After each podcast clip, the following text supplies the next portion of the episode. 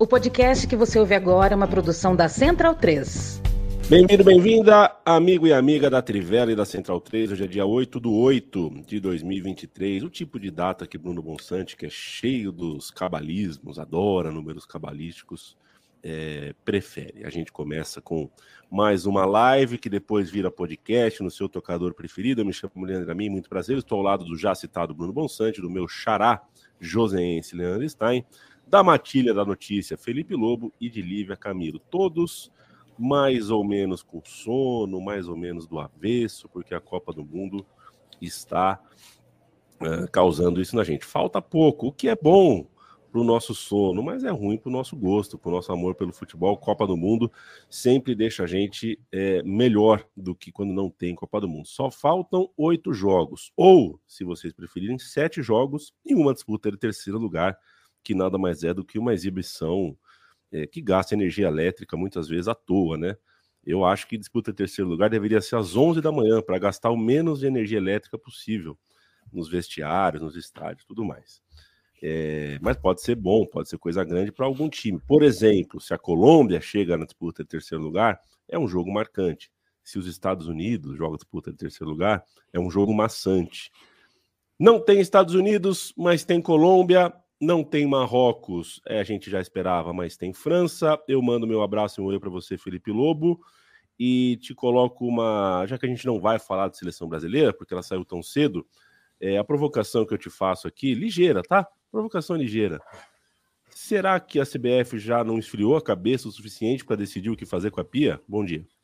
Bom dia, Yamin. Bom dia, Lívia, Stein, Bonsa, todos os nossos amigos e amigas é, já era para ter decidido, né? Assim, é, a gente já falou um pouco sobre. Aliás, a gente vem falando muito tempo, mas enfim, eu acho que já é, com tudo que a gente já falou de estrutura, a estrutura que o Brasil ofereceu essa nesse ciclo foi a melhor de, de todas as copas, é, bastante apoio ao trabalho e tudo mais. E acho que já deu tempo de decidir né, sobre o que fazer em relação a, a, a, a Pia, e, e, eu acho que a avaliação do trabalho é, ficou muito abaixo do que se esperava a, desde, desde a Olimpíada, na verdade, que foi a primeira grande competição. É, a Copa América não foi boa também, mas ganhou, né? É, é, mas ganhou sofrendo dessa Colômbia. A gente está vendo a Colômbia agora, né? Como essa seleção realmente é forte.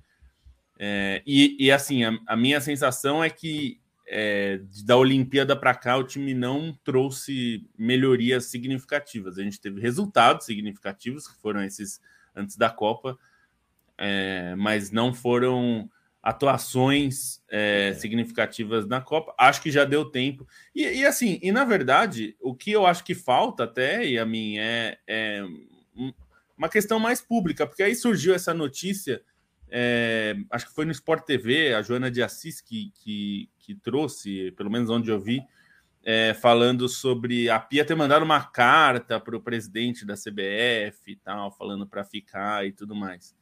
É, eu acho que deu tempo de fazer uma avaliação. Ela teve um ciclo inteiro para trabalhar. Acho que o, o, o, desempenho, mais até do que o resultado, viu, a mim, porque é, poderia ter jogado bem e caído, e era uma outra coisa, mas não foi o que aconteceu, né? É, a gente viu o time cair porque foi mal mesmo, e acho que já deu suficiente. É, já, há, há tempo, é. E eu nem tô falando que é assim, ah, tem que demitir para trazer o Arthur Elias. Você pode trazer, você pode até pensar em outro nome. Acho que a questão é: o trabalho da Pia já dava uma sensação de ter se esgotado há algum tempo, e agora acho que fica evidente que precisa trocar. E, e me incomoda. É, mas, mas Se fosse, né? Eu fico pensando como é que uma semana e pouco e passa e, e não tem um pronunciamento assim, né? Mesmo que fosse um pronunciamento para manter. Sim, para manter. E, explica, manter. E, e, aí explicar, né? Pode, é, Você tem que explicar. pode discordar da gente. Não, a gente vai manter, claro. mas fala alguma coisa, gente. Fala alguma coisa. Até porque é, frita a, a, treinadora, até per, pelo exato. respeito que ela merece. Por, a gente pode até achar que o trabalho não foi bom, mas ela é uma, um nome gigantesco da história do futebol feminino, merece consideração. Seja da CBF para falar, escuta, a gente acredita que pode melhorar, não foi o bom como a gente gostaria, mas pode melhorar. ou para dizer, a gente tá, vai trocar e um, um, agradecemos o grande trabalho da Pia, mas vamos trocar. É, eu vou... Isso alimenta especulação só, né? É ruim para todo só. mundo. Eu vou, a gente vai falar uh, sobre Colômbia. Acho que nós somos sul-americanos, né? Então a gente, claro, tem uh, dar um abraço na Colômbia. A gente tem agora a Colômbia como representante uh, única desse continente na, nas quartas de final. Já era assim nas oitavas. A Colômbia, então, está na nossa pauta. A gente vai falar sobre a vitória. É, mas para a gente dar a carimbada aqui, meu oi, meu abraço para você no Bruno Bonsante. Achei, qualifico a atuação da Jamaica hoje como uma atuação é, ruim, uma atuação, é, é, sabe, é, quis melar o primeiro tempo, né? Aquele tipo de atuação de time, de time que está precisando do empate, só faltou o goleiro cair por nada, né? Só faltou aquele tipo de, de, e foi um primeiro tempo com muito atendimento médico, um jogo jogo que não foi agradável, né? E a Jamaica mostrou muito pouco depois que tomou o gol, a gente falou, bom, agora a Jamaica tem um tem algo a se fazer. Porque assim, quando a gente fala da Jamaica, ok, a Jamaica é um time. Uh, uh, a gente tem que tratar a Jamaica dentro da estrutura, dentro do contexto dela, mas ela ainda assim tem uma das melhores atacantes do mundo. E hoje a gente teve 40 minutos ou mais para ver a Jamaica mostrando algum tipo de argumento numa outra configuração de jogo. Eu achei a atuação da Jamaica bem pobre e quero saber se a atuação pobre da Jamaica, se você coincide com a minha observação, uhum. e caso sim, se isso aumenta uh, o tamanho do debacle brasileiro na Copa do Mundo. Bom dia. É, é curioso como a percepção muda diante dos adversários, né? Quando uh, a gente tem nessa uma visão de centrada no Brasil, claro que a gente mora no Brasil. É, então, quando pega a Jamaica, que tipo só se fecha e só se defende por 90 minutos, a gente está muito focado no Brasil, né? E a Jamaica vira mais ou menos que um, uma, nossa, como elas foram corajosas, né? Defendendo contra o Brasil 90 minutos sem fazer mais nada, mas conseguiram segurar o resultado que precisava e tal. Acho que quando pega um jogo que talvez a gente tenha uma percepção um pouco mais igual, que esperava algo dos dois lados, aí a Jamaica acaba decepcionando porque ela não fez nada mais do que tentar a mesma coisa que ela fez contra o Brasil. Num jogo de mata-mata de Copa do Mundo, que também os, os, tinha mais coisa em jogo, mas eu concordo com a avaliação de que não foi um grande jogo da Jamaica, foi um jogo bem fraco mesmo. É, assim, o primeiro tempo foi fraco dos dois lados, né? O primeiro tempo até Sim. A Colômbia também não conseguiu fazer muita coisa. Ela estava tentando, ela buscava o jogo, ela tentava criar alguma coisa. É, não sei se a Caicedo está sentindo alguma coisa, mas também não foi o melhor jogo dela.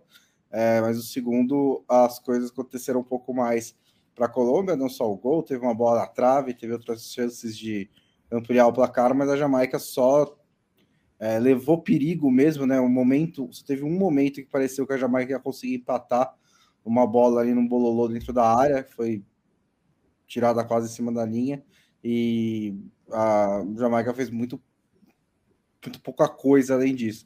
Mas ainda assim, pelas circunstâncias, é uma campanha muito honrosa da Jamaica, né?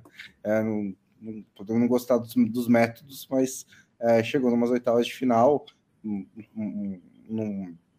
é uma seleção aí que tem seus problemas de estrutura, como muitas outras, mas chegou bem longe. O podcast de Copa do Mundo da Trivela tem o oferecimento e a parceria da KTO, kto.com. Faça apostas esportivas se quiser na KTO e o faça com responsabilidade. Só aposte aquilo que você pode perder, aposte para se divertir, mas faça na KTO, que está sempre apoiando a comunicação independente, a comunicação da Trivela e da Central 3, principalmente em tempos de Copa do Mundo. Manda um abraço para o Daniel Mello, para o Vitor Costa, para o Thiago Barbosa, o Thiago Etiates é, o Leonardo Braga está aqui presente, José Sobreira sempre presente, Miguel Fortunato, bom dia para quem é de Copa, para você também, Vinícius Carrilo, bastante gente conosco. É, eu vou mandar um abraço para você, Lívia. A gente vai entrar um pouquinho mais aqui, falar sobre a vitória colombiana e ver como são as coisas, né? É, ontem mesmo o Matias falou aqui com a gente sobre. É, é citou uma certa crítica no, na, naquele país, né, uma crítica da, da, da, crônica colombiana sobre o desfalque na lateral esquerda, que era um desfalque evitável. A Colômbia poderia ter poupado uma jogadora importante, que era Vanegas, e a jogadora acabou tomando o segundo amarelo, foi desfalque. Entrou em campo hoje a Ana Guzmán. Ela tem 18 anos, nenhuma experiência de Copa do Mundo, e ela, como lateral esquerda, puxou para dentro, cruzou com o pé direito, uma bola perfeita na diagonal, pegando as costas das águas da Jamaica, encontrando a Usme dentro da área para fazer o gol. Foi a jogada da partida, foi o suficiente para a Colômbia conseguir a classificação e só depois disso que apareceu algum espaço para Linda Caicedo fazer jogada de mano a mano, para a Colômbia contra-atacar. É, eu queria uma avaliação sobre uh, o que fica dessa Colômbia, né? Como o Bonsa avaliou o primeiro tempo como um primeiro tempo ruim das duas equipes, inclusive da Colômbia. Eu quero saber se você gostou do segundo tempo e, de maneira geral, se você acha que a Colômbia uh, chegou no teto ou se a gente tem o que esperar da Colômbia daqui para frente. Bom dia, amigos. Bom dia, Trivellers. Cara, assim, eu fico até um pouco chocada de ver o que é essa geração tão novinha da Colômbia chamando a responsabilidade, é, jogando bonito. E eu acho que estava faltando um pouco mais disso, inclusive, na, é, nessa Copa. Tava faltando essa ginga, sabe? Eu, eu, não sei se vocês sentiram a mesma, tiveram a mesma impressão que eu, mas eu vejo seleções muito mecânicas. Inclusive, a, a Cristiane deu uma entrevista para a Trivela, para a gente, é, publiquei hoje de manhã no site, falando sobre isso, porque não é uma, uma grande Copa, é uma Copa um pouco abaixo, se a gente for olhar para a parte técnica.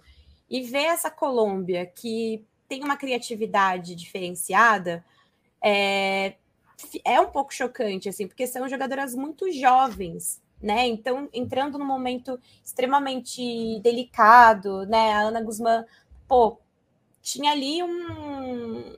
Acho que. Sei lá.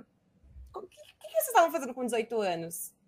Eu tava, cara, eu tava. Eu tinha acabado de começar a faculdade, eu não sabia o que, que eu tava fazendo da minha vida Sabe? Imagina você entrar numa, numa oitavas de final de uma Copa do Mundo, sabe? Então, assim, é, e aquele, aquele domínio da, Catali, da, da Catalina é um negócio absurdo, de outro mundo. É, então, assim, você vê que não é uma jogadora diferente nessa, nessa Colômbia, né? Não é só a Caicedo. A gente tem ali é, qualidades diferenciadas em cada posição e jogadoras que têm para onde crescer. Eu não acho que a Colômbia atingiu o seu teto. É, é importante ressaltar isso, Yami, porque ainda tem bastante coisa para explorar, as jogadoras são muito jovens e é uma geração que ainda vai amadurecer. Então, mesmo que caia numas quartas de final, a gente vai ter aí Olimpíada, é, imagino né, que, que possa acontecer de uma classificação. A gente pode ter daqui quatro anos uma Colômbia ainda mais amadurecida para disputar. E eu acho que essa é uma geração de ouro, uma geração que ainda vai dar muita alegria para o povo colombiano. É, se você imaginar que esse lado esquerdo, né? Porque é, não é só a, é, quem deu assistência para o gol, mas a, a, própria Linda Caicedo, já tão falado. Você tem um lado esquerdo colombiano com 18 anos, né? Então você consegue imaginar é, esse lado esquerdo na Copa de 31. Ainda não vão estar experientes, elas vão estar jogando. Né? Então, é, de fato, o futuro é o futuro é promissor para a Colômbia e não tem segredo no fim das contas. Você planta, você colhe. O futebol colombiano está plantando, está colhendo bem. Leandro Stein, deixa o meu abraço para você. É, a Colômbia vai enfrentar a Inglaterra. É, eu acabei de citar a Linda Caicedo. E você vê, a Nina Cacego joga pela ponta esquerda. E do lado direito da defesa inglesa, a gente tem só a melhor lateral direita da história do futebol, provavelmente, né? A gente vai ter, por, por exemplo, esse confronto, que é um confronto muito promissor. A Inglaterra não fez lá muita coisa nas oitavas de final, é claro que sai é, como favorita, mas queria te ouvir, queria te ouvir sobre a classificação colombiana, sobre é, é, é, é esse misto, né? Porque uma hora a classificação da Colômbia agora, com certeza, essa campanha da Colômbia já tem garantida a festa. Esse time vai ser festejado. Mas por que não sonhar um pouco mais? Essa é, campanha da Colômbia, sim, me lembra outros grandes momentos da seleção como um todo, né? Tinha citado em outro programa, por exemplo, é, o que aconteceu com a Colômbia na Copa de 90, né? O resultado contra a Alemanha, que é basicamente um, despertar para o mundo do futebol colombiano num contexto tão pesado dentro do país. É, e essa campanha assim da Colômbia, pela maneira como as coisas têm acontecido, pela qualidade do futebol, é, pela mobilização que existe ao redor da seleção, me lembra também a Colômbia da Copa de 2014, né?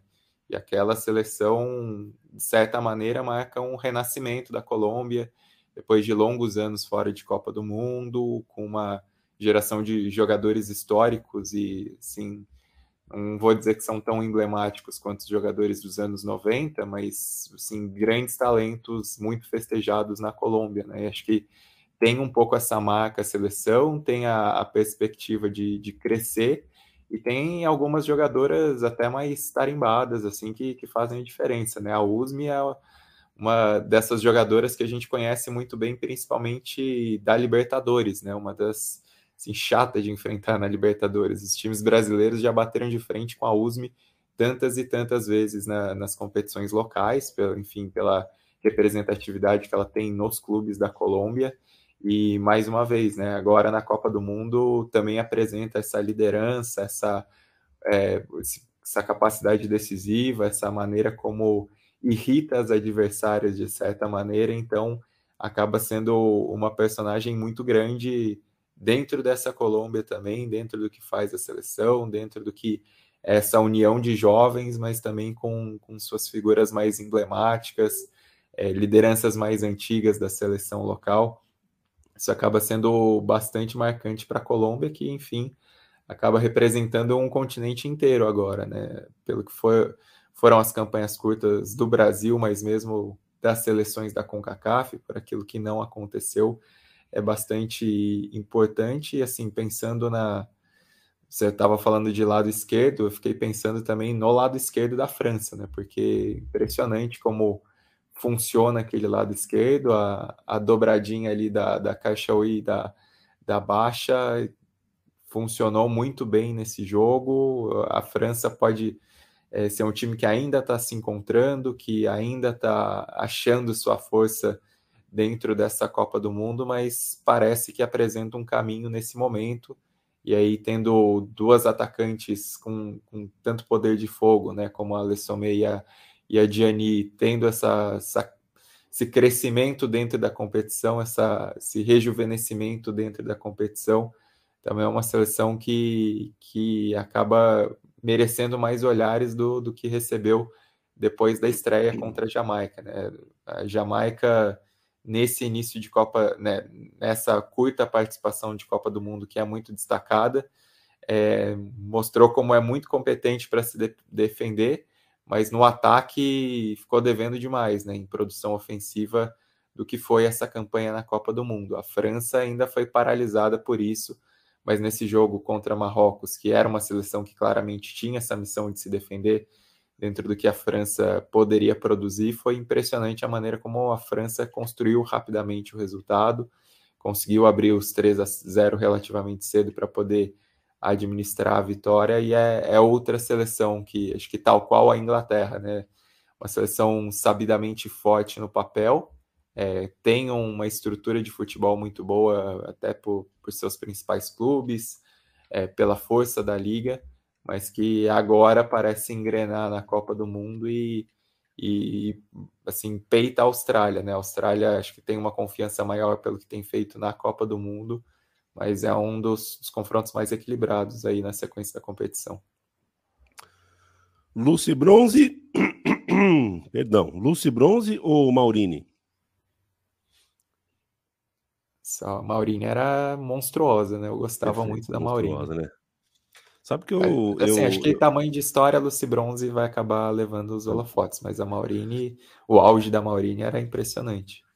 Quando eu me mudei para Maceió, eu ficava numa barraca na praia da Jatiuca, é, e a, Mar... a Maurine ficava ali ao lado, porque, enfim, o, o marido dela, né, o Wellington, era zagueiro do CSA, e ela estava lá é, morando em Maceió com ele. Tive algumas conversas com a Maurine, grandíssima jogadora. É, e baita, né? Baita rabo de cavalo lateral. Depois que eu fiquei cabeludo, tentei fazer aquele rabo de cavalo lateral, nunca tive, é, nunca logrei êxito. Eu quero mandar um abraço muito especial para o Jefferson Oliveira, que me mandou um e-mail, mas um e-mail que cita todos nós aqui da Trivela. Jefferson, se você autorizar, por favor, me escreva. Se, se você me autorizar, eu passo a mensagem também para os meninos da Trivela. É, porque, nossa, que mensagem bonita que você me mandou na quinta-feira é teu aniversário. Eu desejo que você passe aí em Brasília seu aniversário com a maior alegria, saúde, boas energias do mundo. A gente faz isso aqui com muito carinho e quando recebe mensagens como a sua, a gente ganha mais do que o dia, cara. A gente ganha, parece que a bússola conserta, a gente volta a enxergar o norte no nosso trabalho. É muito gostoso receber mensagens como a sua. Um beijo para você. E um beijo, um abraço também para Matheus Buzatti, o João Vitor Gobi Cassol, tá aqui. Que surpresa boa vocês ao vivo. É, a gente está de manhã durante a Copa do Mundo, talvez agora. A gente vai anunciar. É, é a gente sempre fala é, com antecedência nas redes sociais, quando que a gente entra durante a Copa do Mundo, como a Copa está indo de madrugada, aí a gente também está acertando uh, os horários. Um, um jogo que termina às seis da manhã, não tem por que a gente falar sobre as nove da noite. Até tem, mas se a gente pode falar às dez da manhã, por que não? Ô Lobo, o Stein acabou de falar, já abriu o caminho para a gente falar sobre a França. Com 25 minutos, o jogo já estava 3 a 0 é, Isso a gente já tocou esse assunto ontem um pouquinho, né? a gente já falou um pouquinho sobre uh, o preço de você ter é, surpresas na Copa do Mundo. É que essas surpresas uma hora é, a corda pode arrebentar. Eu estou um pouquinho rouco, peço desculpas. Uma hora a, a corda pode arrebentar, né? Então o time está no limite, está no limite. Você vê, para falar sobre a própria França, né? A gente teve uma época em que o futebol masculino era tomado pelo carinho pela Islândia, a Islândia tal. Quando a Islândia pegou a França na Eurocopa, teve uma hora que chegou no limite, tomou de quatro.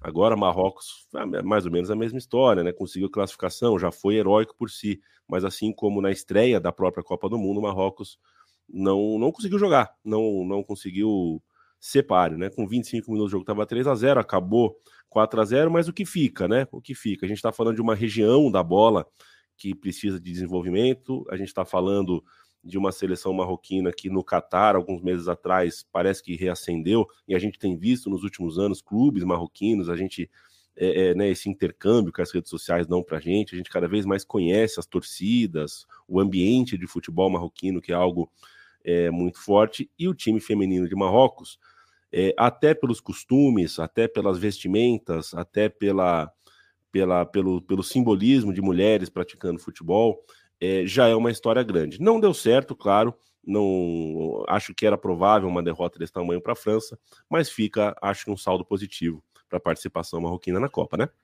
Ah, fica, fica sim, fica um saldo. Aliás, é, é um saldo positivo para a África, né? Como um todo, eu acho. Pelo, pelo que a gente falou, classificou três times, foi um momento importante. É, e assim, Marrocos tem um aspecto simbólico também, né, de uma jogadora de Marrocos que joga com hijab e tudo mais, lembrando que a FIFA proibia isso até pouquíssimo tempo atrás. É, e aí, assim, é, eu sempre repito aqui, a gente pode ter discordância sobre como é, as mulheres são tratadas em alguma religião, mas a gente não pode proibir que as pessoas é, pratiquem a sua religião e respeitem os preceitos da sua religião. Então não faria nenhum sentido. Se fosse uma coisa que prejudicaria os, os adversários, digamos, é, que, por exemplo, é, parou de se poder usar brinco ou anéis e tudo mais no futebol, porque isso pode eventualmente enroscar no adversário, causar algum tipo de ferida. Não é o caso do hijab, né? Não prejudica em nada o, o as adversárias, né? É, então, é, que bom. Então, acho que simbolicamente é uma vitória também, porque a gente vê uma jogadora vestindo, podendo exercer a sua religião de forma livre, que é o que tem que ser feito mesmo, né? É, e do ponto de vista futebolístico, é, eu acho que é um sinal. Primeiro, a CAF, né, a Confederação Africana, deveria olhar para essa Copa já com é, um olhar de que tem um potencial ali é, guardado e que o investimento no futebol, né? É, é, difícil. A CAF é uma instituição difícil de confiar, né? É como boa parte das confederações, na verdade. Mas é, eu acho que é uma oportunidade que está sendo mostrada que o futebol feminino é, africano tem muito potencial é, para fazer muita coisa. Como você falou, o futebol é, marroquino masculino é muito forte, né? No, no continente africano os clubes marroquinos são sempre candidatos é, importantes né, para ganhar a Liga dos Campeões Africana, isso é bastante constante. É um, são times que costumam é, causar é, manchetes né, por, por é, torcidas fanáticas enchendo estádio tudo mais. Se você trouxer um pouco desse incentivo né, para o futebol feminino, pode ser que a gente veja daqui quatro anos um futebol é, africano como um todo muito melhor. E acho que para a campanha de Marrocos é muito importante é, chegar numas oitavas de final. Era totalmente é, foi totalmente inesperado, né? Era inesperado que classificasse num grupo é, que tinha a Alemanha, que tinha a Coreia do Sul, que é um time mais forte, tem uma liga muito forte, né? Rica, a liga sul-coreana. A Bia Zanerato jogou lá por anos, foi uma, é, uma lenda por lá, né? Se tornou uma jogadora muito importante no futebol sul-coreano em boa parte da carreira. É, então, assim, é uma liga, é, é, uma seleção que a gente esperava mais classificado que a marroquina. É, então, acho que é um bom sinal. É, chegou no limite. A França é um time muito melhor, né? É, na verdade, o que a gente. A França, o que a gente viu na Copa até aqui, ao contrário de Marrocos, que surpreendeu muito positivamente, a França, eu achei que ficou devendo. Como a gente falou, né? O que mais deu raiva do Brasil perder da França não foi porque a França deu um banho de bola. Porque se fosse isso, a gente ficaria conformado. Faz parte do, de você quando o adversário é muito melhor. O que aconteceu foi que a França não vinha sendo uma seleção da altura que se esperava, né? No sentido de, de é. É, imposição como jogo. E, e aí, desse, nesse jogo, diante de uma adversária que parecia ter passado até do seu limite, a França decidiu o jogo com muita rapidez, muita facilidade, é, até aproveitando umas falhas defensivas né, de Marrocos, umas falhas que não podem acontecer né, nesse nível, e aí é, decidiu o jogo. E agora, assim, é, é, aquele negócio: a França não jogou grande coisa na fase de grupos, mas passou agora atropela Marrocos. E aí, é, acho que foi o Bonsa que falou na última que chega uma. Assim, quando você chega nessa fase da Copa, não importa muito como você jogou antes, né? O que importa é, é o que você, né? Ainda mais sendo uma seleção com, com talento. Então, é, é o que ia, é o que eu ia dizer, é que, que acho que eu tava com a impressão da França parecida com a da Inglaterra, né? Que assim, as jogadoras estão ali, elas têm, né? É, é tem a qualidade no time, não fez uma boa Copa do Mundo até agora mas a Copa do Mundo às vezes só precisa encaixar na hora certa, né? E se a França fizer isso também, é, fez contra Marrocos, fez um bom jogo, mas era um jogo bem desigual também, né? Mas se fizer isso nas quartas, agora vai pegar a Austrália, pode ter uma, uma Copa do Mundo bem boa.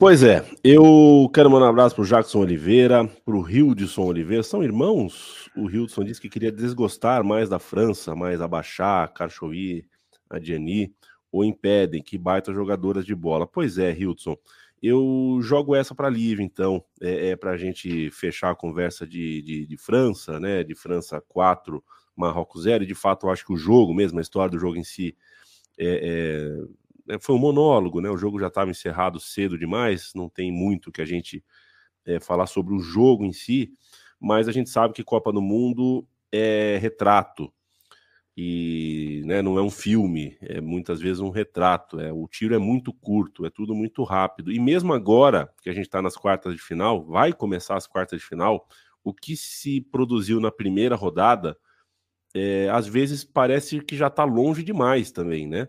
É, esse é um paradoxo da Copa do Mundo, né? É tudo muito rápido, mas o que aconteceu na primeira rodada já está tão longe, tão longe, que a gente pode até descartar, de repente, em alguns casos. Eu pergunto para você se esse 4 a 0 reposiciona a França, porque as jogadoras boas estão lá. Muitas lesões, muitos desfalques, mas continua sendo um time muito forte. A gente já começa a projetar a possibilidade de um França e Inglaterra na semifinal, por exemplo. A França vai enfrentar as donas da casa, não é um jogo simples, é verdade. Mas é, é, você acha que é possível esse relâmpago, essa fagulha, essa, né, essa coisa da, da, do retrato da Copa do Mundo mudar mesmo o astral, mudar mesmo o ar da França e a gente ter uma nova seleção, de novo favorita ao título a partir de agora? Olha, assim, é, eu acho que a França sempre entra com muita força por conta do nível das jogadoras, né? Até mesmo aí o, o comentário, acho que do Jackson, né, que você falou, é, ou do Hildson, não sei. É, sim, são jogadoras diferentes que têm muita qualidade, que crescem em momentos de, de decisão. E a gente não pode esquecer que essa troca de, de comando é, deu né, esse, esse, essa injeção de ânimo também na seleção. É, poderíamos ter agora, nessa, nessa disputa de, de 2023, uma seleção sem Renard, por exemplo, né? Sem a, a Wendy, que é a, a principal jogadora da, da seleção francesa. E, e, com a troca de gestão, nós tivemos aí um, o retorno da debandada. Então, são jogadoras que é, se juntaram, se uniram, é, pediram mudanças, não estavam satisfeitas. É, é, uma França já que vem mudando e, e chegou nessa, nessa Copa tendo que se provar também. Porque problema de bastidor, muitas vezes, afeta muito mais do que uma, uma, uma seleção que está ali um pouco abaixo tecnicamente, mas que está unida no vestiário.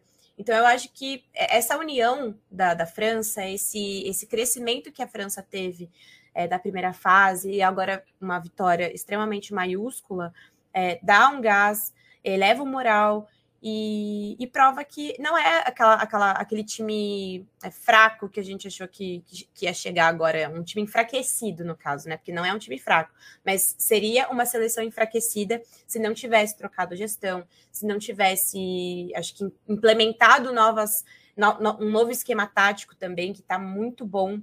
É, eu acho que essa troca de treinador foi necessária é, e é, é o resultado do trabalho do Renard agora, é, o que está acontecendo com a França. É um time bom, é, não sei se é o favorito ao título, é, eu diria que ainda vai precisar mostrar mais futebol contra é, a Austrália, mas, é, cara, eu vejo que realmente a, essa Copa do Mundo foi assim fundamental para mostrar que, gente, a França não é um time enfraquecido, a França é uma potência do futebol feminino. Eu acho que vale também até ressaltar o ponto de que teve essa revolução na França, né? E que o trabalho do Hervé Renard. Revolução outro, na Renard, França é perigoso. É... Juro que não foi intencional. Né? Cara, eu falei assim. É, Mas a França, tá assim, seleção virou, francesa. Agora. É, seleção francesa masculina ou feminina está sempre sujeita à revolução, né? É sempre o, a seleção mais propícia a motins. É, mas é, o trabalho do Hervé Renard começou em março, né? Então também é natural que à medida que a, que a, a, seleção, a Copa do Mundo anda, é, a tendência é que a França também melhore. É um, é um eu... trabalho muito novo, né? É, Não tem. É, é um trabalho novo e o técnico é novo na modalidade também, né? Ele é um treinador excepcional do futebol de seleções é, masculino, mas também está fazendo seu tra primeiro trabalho no feminino, né? Então também tem ali uma adaptação a ser feita. E eu acho que ele tá fazendo isso perfeitamente, tá? Ele uhum. tem uma leitura de jogo muito bom, ele sabe explorar é, muito bem a questão do ataque da França, que até então estava é, um pouco paralisado ali na bola aérea, e agora parece que tem um pouco mais de recurso, é, jogadas mais por dentro. Então, assim, cara, foi um boost, foi um boost, foi uma injeção de ânimo e também uma mudança muito significativa, eu acho que para o estilo de jogo da França. Eu quero lembrar os senhores e as senhoras uh, que este podcast é um oferecimento da KTO. KTO.com é o endereço. Com o cupom Trivela, você tem 20% de free bet no seu primeiro depósito. Entra lá, KTO.com, fuça uh, as várias modalidades, os vários esportes. Tem as KTOs, que é um modelo criativo e autoral é, e engraçadinho, bem-humorado de apostas. Tem também as malandrinhas, a malandrinha, né, o Lobo? Malandrinha. Malandrinha, que é um. Que é um. oh, meu Deus do céu, hein? Tá difícil hoje, Lominho. A, Não. A, malandrinha, a malandrinha, que é uma, uma, uma forma. É, é, é, é uma loteria esportiva, né? Você aposta em vários jogos ao mesmo tempo ali.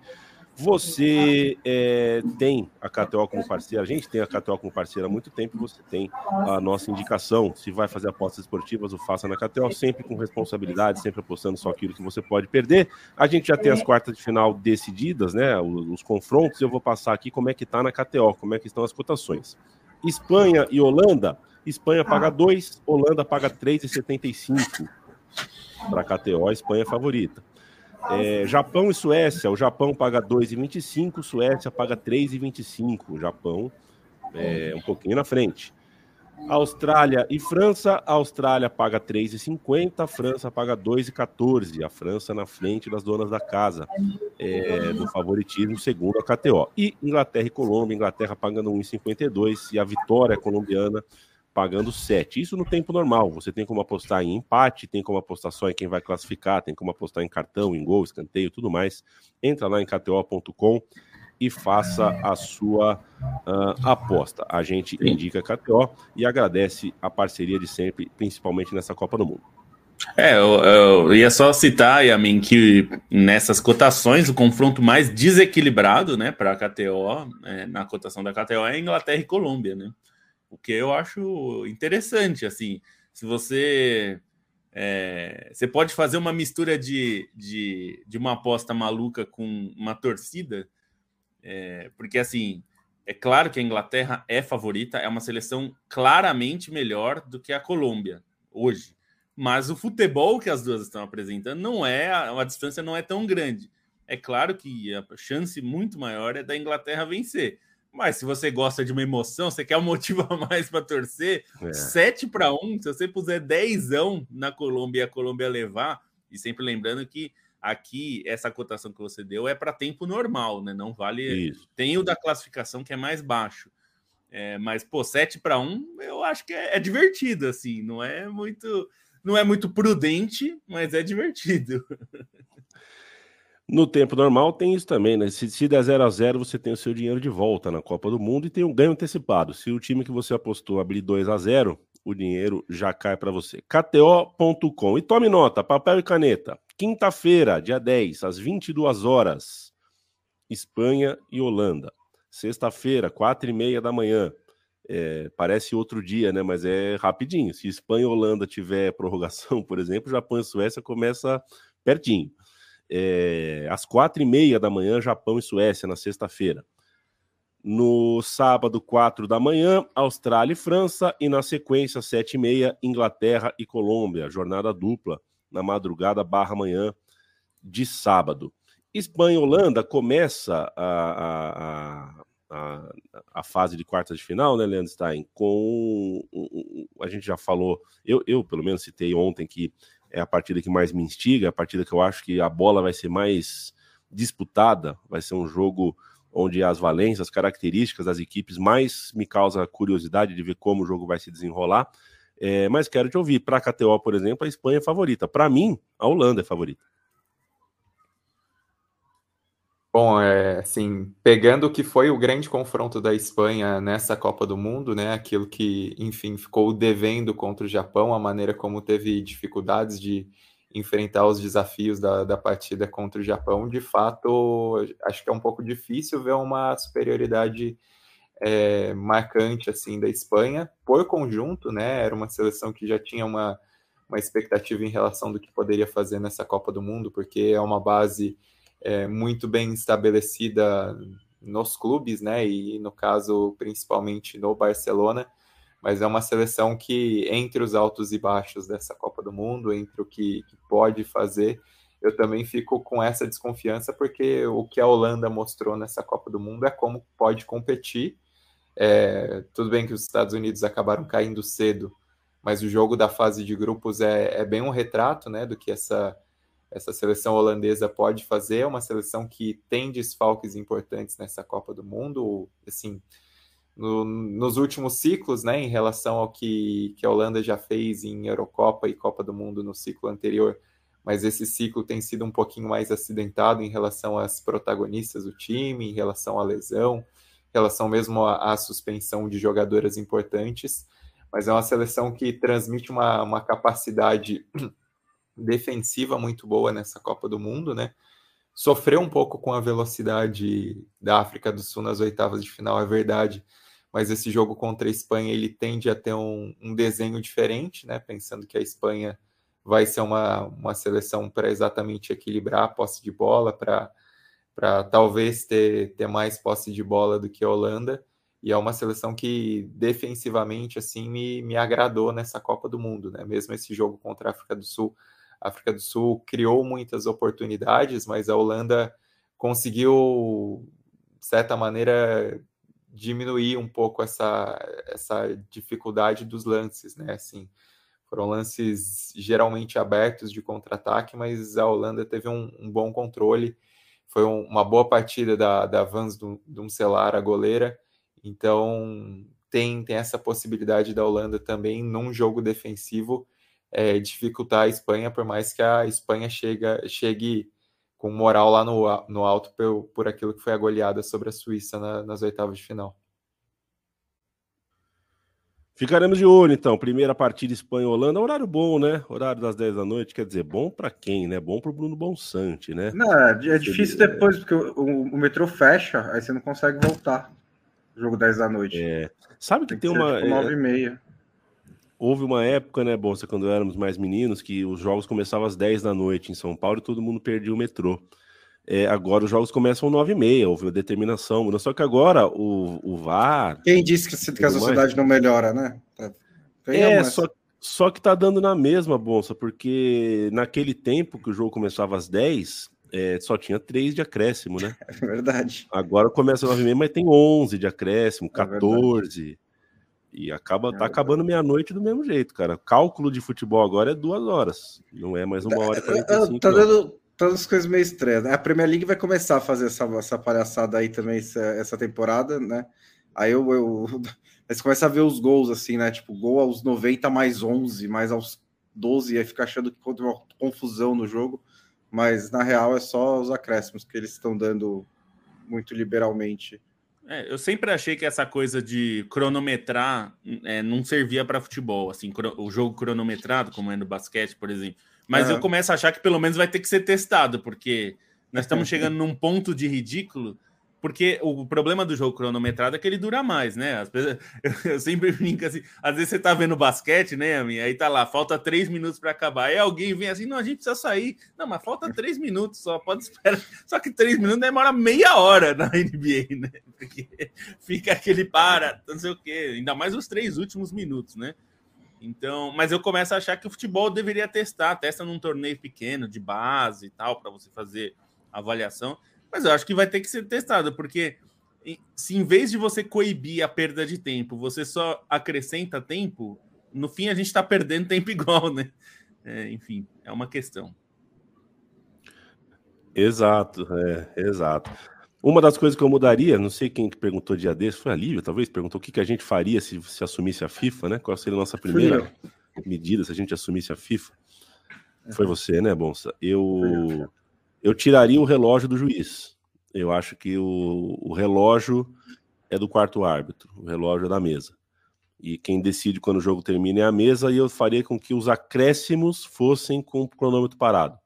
Porque os acréscimos, é, não existe acréscimo dos acréscimos, né? Então, se você dá quatro minutos de acréscimo e no terceiro minuto alguém se machuca por seis Nossa, minutos. Nossa, gente, sim. Eu continua queria, faltando um minuto. Eu queria só fazer um, um, um puxadinho aqui desse. Como eu odeio o acréscimo dos acréscimos. Isso daí, para mim, é, é, é uma aberração do futebol. O, o é uma deu, aberração. O famoso deu mais um, né? É, mas você sabe que isso mais é coisa um do Brasil, mais, né? Mais cinco. É, é um negócio surreal. É. Aquele jogo da. Ó, o jogo das francesas, por exemplo. Das francesas, não, da, da, foi da Alemanha. Gente, era até empatar o negócio, sabe? Então, assim, eu fiquei, muito, eu fiquei, eu fiquei, é. assim, eu, eu, fiquei horrorizada, horrorizada, e eu, eu não consigo digerir esse assunto. Mas eu acho que é do Brasil, assim, porque a gente é meio tarado por burocracia, né? Então, tipo, o é. mais um, na real, é tipo assim, a, ah, eu tenho que explicar porque que o jogo chegou a 52 e não a 48. É, não, e sendo que acréscimo, na verdade, é tempo mínimo de acréscimo, né? Não é máximo. Sim, então, o é. juiz, é, é, é normal que se o juiz deu 3, ele pode estender para 5 é que eu acho que a gente está chegando nesse ponto que a FIFA está usando o parâmetro errado. Você tem que coibir a perda de tempo para impedir né, que o, o, jogo se estenda desse jeito. Quando você faz o contrário, na verdade, você continua incentivando os caras a perderem tempo, né? Porque, por exemplo, se você está tomando uma pressão desgraçada do time adversário e você faz o que a gente vê no Brasil, né, Yamin, muito claramente no futebol masculino, que é o cara, o goleiro, o goleiro que está ganhando sempre sente dor, é uma dor é a dor da vitória. É incrível. Todo goleiro ganhando tem dor. Aí, assim, vale a pena, mesmo que o juiz dê 20 minutos de acréscimo, você para o time adversário no melhor momento do time adversário. É, é para isso que é feito. É mais do que uma questão só de perda de tempo, né? É uma questão de você esfriar o jogo, quebrar o jogo. E isso tá valendo a pena. Continua, mesmo que o juiz dê 20 minutos de acréscimo, vai valer a pena. Porque você já quebrou a pressão adversária, né? Exatamente. Então não adianta. Exatamente. Não, gente, sério, isso daí é, é uma aberração. É uma aberração. Eu queria realmente, assim, matar a pessoa que, que criou isso revoltadíssima, Lívia Camilo. Com, com os famosos é... velhinhos da FIFA, né? Apontou o dedo e falou que quer matar. Precisa matar, deixa que o coração deles faz isso em pouco tempo. Calma, gente, esse é o bingo da amizade, tá tudo bem. Carlos Henrique, um abraço para você. Jonatas Lucas, olá pessoal, bom trabalho a todos. Cheguei atrasado, chegou atrasado nada. Você pode voltar no começo, depois você assiste o podcast. Você tá aqui com a gente, é o que nos uh, mais importa. Varley, tá aqui, Varley Oder. Salve, Tivelistas, passando para deixar o meu like. É, o like é importante, assim vocês conversam com o robozinho também, que deixa a gente mais em evidência nas homepages por aí. E as homepages do YouTube, rapaz, a gente tenta treinar o algoritmo, mas tá intreinável, hein? Tem alguns algoritmos hoje em dia que estão intreináveis, inclusive o algoritmo do Twitter, o algoritmo do, desculpa, do X, né? O algoritmo do Google, eu sempre faço, já falei para vocês, tem dia que eu estou subindo um áudio, aí o áudio fica, né, quem trabalha com áudio sabe, né? Às vezes fica 15 minutos para subir um áudio, né, para você carregar, tal. Enquanto isso eu treino o meu Google, me acostumei a treinar o Google. Eu vou no Google e fico jogando coisas aleatórias sobre futebol, assim, camisa de mundo, não sei o que, Rivaldo, pro, pro Google, porque é, pelo que eu entendi, o Google é assim que ele se para que você escreva gol branco 94 e venha o gol da Copa, não o carro, né? E, e não tá dando mais. O Google só tá me jogando bandalheira, o Twitter bandalheira, o YouTube só me joga Monark, coisas do tipo. Não dá não, YouTube. Não dá. Sobe uma trivela aí pra rapaziada, deixa a rapaziada escolher o que quer assistir também. Só assisto o corte de jogador que fala que jogou de sacanagem aqui, que bebeu ali, que foi pra balada ali. É, tá Brasil tá Paralelo tá rolando também? Porque... Brasil Paralelo. E o pior, né, cara, adquirir um notebook novo, o Leandro Stein, e na hora de ligar o notebook novo, fazer as coisinhas ali, né? É, eu não sei que se eu cliquei alguma coisa de não. de não. Porque é tudo dirigido, né, para pessoa, e eu rejeitei que direcionasse para mim assim, as propagandas, e assim que eu entrei no YouTube, mas veio cada propaganda sinistra, que eu falei, cara, é bom, hein? É bom essa coisa de direcionar a propaganda, é bom, é menos mal é menos mal, porque olha, é, é o pré-sal, cara. É o pré-sal. A gente acha que está lidando com. A gente está lidando com muita coisa feia na internet, mas tem o pré-sal, tem a Deep, Deep, Deep Web, e dá para a gente fugir disso daí. Gladson Rafael Nascimento, boa, bom dia, boa noite, boa tarde para você. Hoje meu dia começou com Copa e termina com Copa também. Ruega Paranaense, semana de Libertadores, semana de Sul-Americana mas a gente está em Copa do Mundo, em tempo de Copa, e por isso a gente não está falando, se dedicando com mais afinco a comentar essas partidas. A gente pede a compreensão de vocês. A gente tem que fazer escolhas editoriais. Em tempos de Copa do Mundo, a gente fez uh, as nossas. Mas estamos de olho. Hoje à noite também assistirei as partidas e amanhã e quinta também. Gabriel Diegues, Japão favorito de um lado, Inglaterra favorito do outro? Pergunta ele. Acho que pode ser, mas para a gente fazer uma rodada final aqui, Uh, quatro partidas andadas, eu vou, eu vou, né? Porque a gente vai ter tempo de falar sobre, sobre as partidas. Já falamos ontem mesmo, inclusive, sobre, sobre o tamanho de Japão e Suécia. Acabamos de falar um pouquinho sobre Espanha e Holanda. Mas eu quero saber se alguém de vocês começa a puxar a fila aqui para eleger a melhor jogadora da Copa do Mundo no dia 8 de agosto. Alguém tem um voto? Tá equilibrado, não tá fácil. Difícil, hein? Difícil. Nossa, muito difícil. Eu, eu falei até no programa passado de ontem, eu colocaria pelo menos a Miyazawa na, na disputa. E eu acho que ela é uma. Para mim, ela é a melhor jogadora do Japão. E é o Japão, para mim, é quem jogou melhor. Então, acho que ela tá nessa briga. É, eu acho que agora, acho que as quartas, assim, serão fundamentais para a gente ver quais as, as, essas jogadoras mais brilhantes que crescem na hora da pressão, sabe? Acho que ainda é. vai. Vou, vou precisar das quartas para poder responder essa pergunta. Acho que a Bonatita na briga também. A da Espanha. Perfeito. É, Aliás, assim, o Stein destacou é. ela antes da Copa, hein? Bom lembrar. O Stein eu... falou bastante da Mati. Bom, ela joga no Barcelona é. também, né? Não. Não. mas é porque se falava muito da Alexia, né? Da Alexia é. Putedes e tal, que era a grande estrela, e ela nem tem sido titular com sim, todos sim. os jogos.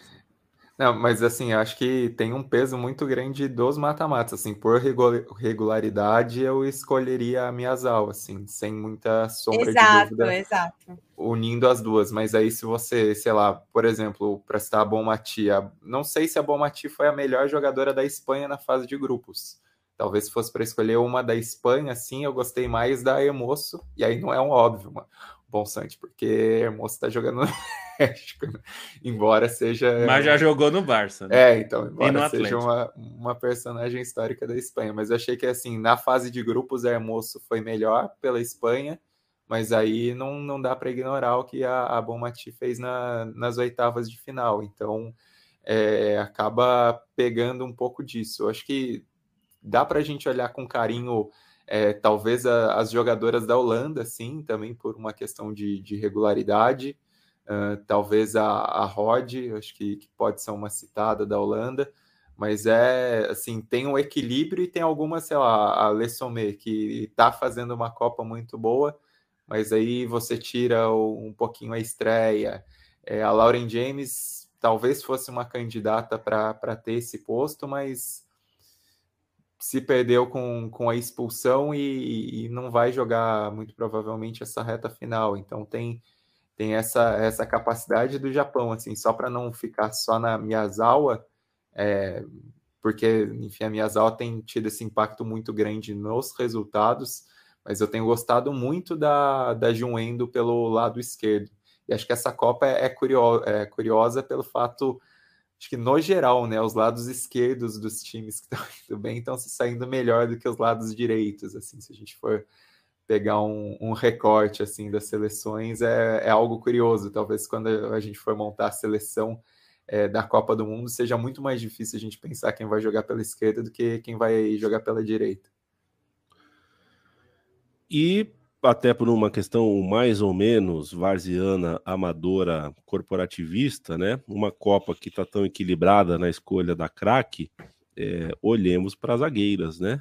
A gente tem sempre a tendência de eh, dar voto para quem mete gol, para quem decide as partidas lá na frente. Se a Copa. É, eu, eu ia lá, citar a Cachaui, velho. É um negócio, assim, absurdo. É absurdo o que ela faz. E, e é um, um futebol, acho que até um pouquinho distoante, assim, que é mais um futebol arte do que um futebol mecânico do que a França costuma apresentar. Por exemplo, o Gladson Rafael diz que a melhor jogadora da seleção inglesa para ele tem sido a Millie Bright. É, né, zagueira, capitã, líder. De repente a gente pode ficar um pouquinho mais de olho aí uh, em sistemas defensivos, jogadoras que estão fazendo com que essa Copa do Mundo, que é uma Copa do Mundo com alguns jogos amarrados, às vezes dá umas goleadas, a gente tem alguns joguinhos mais amarrados do que a gente esperava, e talvez isso seja mérito de sistemas defensivos, não só uh, deméritos uh, dos sistemas ofensivos e atacantes. A gente está indo embora do podcast de hoje, a gente volta na quinta-feira já com tudo quentinho, com notícias, com novas, com com, com toda a repercussão uh, uh, prévia, né? Com toda a prévia ali das quartas de final. Uh, a gente começa, né? Lembrando de novo, começa com Espanha, Holanda, Japão e Suécia na madrugada, né, na, na, na, dobradinha quinta, sexta, e na madrugada de sábado, sexta para sábado, a gente tem Austrália e França, Inglaterra e Colômbia. Enquanto isso, você lê sobre Copa do Mundo e muito mais em trivela.com.br. Compra produtos da Trivela, produtos bons, cachecóis, eh, canecas, camisetas, até agasalhos em capred.com.br barra Trivela, assina a newsletter que a time da Trivela faz com muito carinho e é muito, muito bom, substack.com.br barra Trivela, se não quiser não anotar aí agora, você pode entrar em trivelo.com.br, lá você vai encontrar o caminho para a newsletter e para a loja, e a Central 3 tem o seu financiamento coletivo em apoia.se barra Central 3. Visite nossa cozinha também em central3.com.br. Certo, Lobo? Estamos conversados? Beijo e abraço? É isso. Só o, o Substack é, é, invertido, é trivela.substack.com. Mas, como você falou, é só entrar lá na, na home da Trivela, trivela.com.br, tem uma caixinha para você Perfeito. se inscrever. Não tem nenhum. É, nenhum ou só joga Substack e Trivela em qualquer ordem no Google. É verdade. Isso, vai, vai, porque o Google é funciona bem demais. O Google, o que você não, põe no é, Google. É verdade. Não, não vai ter problema. E é isso. Fiquem com a gente aí. E na quinta, até porque nós vamos estar ainda na prévia da, das quartas, vai dar para falar um pouquinho de outros assuntos. Sei que tem gente que. Né, a gente está vivendo aí momentos de Libertadores, Sul-Americana, tal. dá para falar um pouquinho para ninguém ficar triste. Quer dizer, alguns vão ficar tristes porque vai ter time eliminado, é. né? É, enfim, mas... Um beijo, Lobinho. Um beijo, Bruno Bonsante. Sempre lembrando que tri... na, na Trivela você nunca vai ler notícias como perguntamos ao chat GPT quem vai ganhar a Copa do Mundo. A gente faz uma coisa diferente. Um beijo para você. um beijo. Até a próxima próximo podcast. Lívia Camilo, beijo para você. Você já fez alguma pergunta ao chat GPT? Não. Um beijo. Leandro Stein, eu tenho muita curiosidade sobre a opinião do Leandro Stein sobre o chat GPT, mas eu vou deixar para ouvir né, premium só na minha caixinha pessoal de conversa com ele. Beijo para você, Leandro Stein. Beijo. É melhor deixar em off mesmo. Mas é isso, senhor. A, a, opinião sobre a propaganda do carro lá com a inteligência artificial da, da Elis Regina com a Maria Rita, vocês gostaram ou não?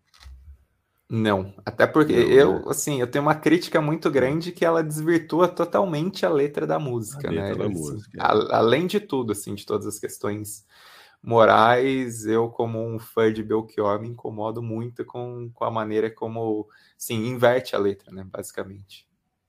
E um beijo para o professor André, que fazia o escola pública né, em São Paulo, aquele professor substituto. O professor substituto entra na roubada, né? O cara fala cinco minutos antes, ó, oh, a oitava ETA sem professor. Aí o cara entra e não sabe o que está tá sendo dado, não, não tem nenhuma. E uma vez entrou o professor André e escreveu na lousa, como nossos pais, e dissecou linha por linha vocês sabem o que é viu metal? Não, não sabemos. Viu metal é moeda, não sei o que. Isso aqui é uma crítica, tal.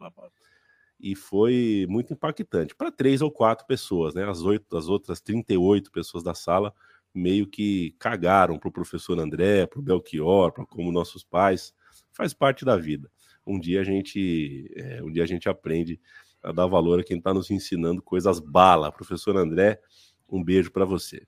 E fica gente. uma discussão que é importante, que a gente é. não vai fazer, mas só para deixar para as pessoas pensarem é, se é justo a gente usar a reprodução de imagem em inteligência artificial de alguém uhum. que já uhum. morreu. Imagina alguém usando a sua imagem, a sua família, sei lá, alguém depois que a gente já se for desse plano, alguém usando você para falar que as arenas são a melhor coisa que já aconteceu e usando você para uma propaganda. Eu, eu, fico incomodado, assim, eu não gosto muito, não. Então, é. acho que tem que ter um, uma discussão ética sobre esse negócio aí. Como não tem jogo até quinta-feira que vem, se vocês quiserem no próximo podcast, a gente ah, e, e, queria mandar um beijo também para o professor Antônio, que era substituto, porque essa é uma história peculiar. Professor uhum. Antônio, substituto na EMF Ana Berling Macedo, era ex-jogador da base do Vitória de Guimarães. Então eu tinha aula com um professor substituto que era ex-jogador da base do Vitória de Guimarães. E um dia a gente foi jogar bola com ele tiozinho dos seus 50 anos, português clássico com um belo bigode, arrebentou a molecada dos 14 anos. Um beijo para o professor Antônio também. É uma pena que ainda não tenha matéria sobre ele, né? Eu queria saber. É eu já pesquisei, viu? Vou falar para você que eu já pesquisei. Valeu, gente. É sempre um prazer trocar ideia com vocês. É sempre um prazer saber que você está com a gente. Eu faço sempre a lembrança que a parte e além de financiamento coletivo e de qualquer ajuda que você dê para a gente. O podcast ainda funciona muito na base do boca a boca. Então, se você conhece é, alguém que você acha que gostaria de conhecer o nosso trabalho, é, não custa nada, não custa nada indicar, tá bom? É sempre um prazer para a gente ter você, ter a sua companhia uh, conosco toda segunda e toda quinta. A gente está de maneira regular aqui e durante a Copa do Mundo com episódios especiais e momentos estratégicos que a gente anuncia com antecedência e chega para falar de bola, de Copa e um pouquinho sobre aleatoriedades com o Chat GPT e que tais. Um beijo, tchau, tchau.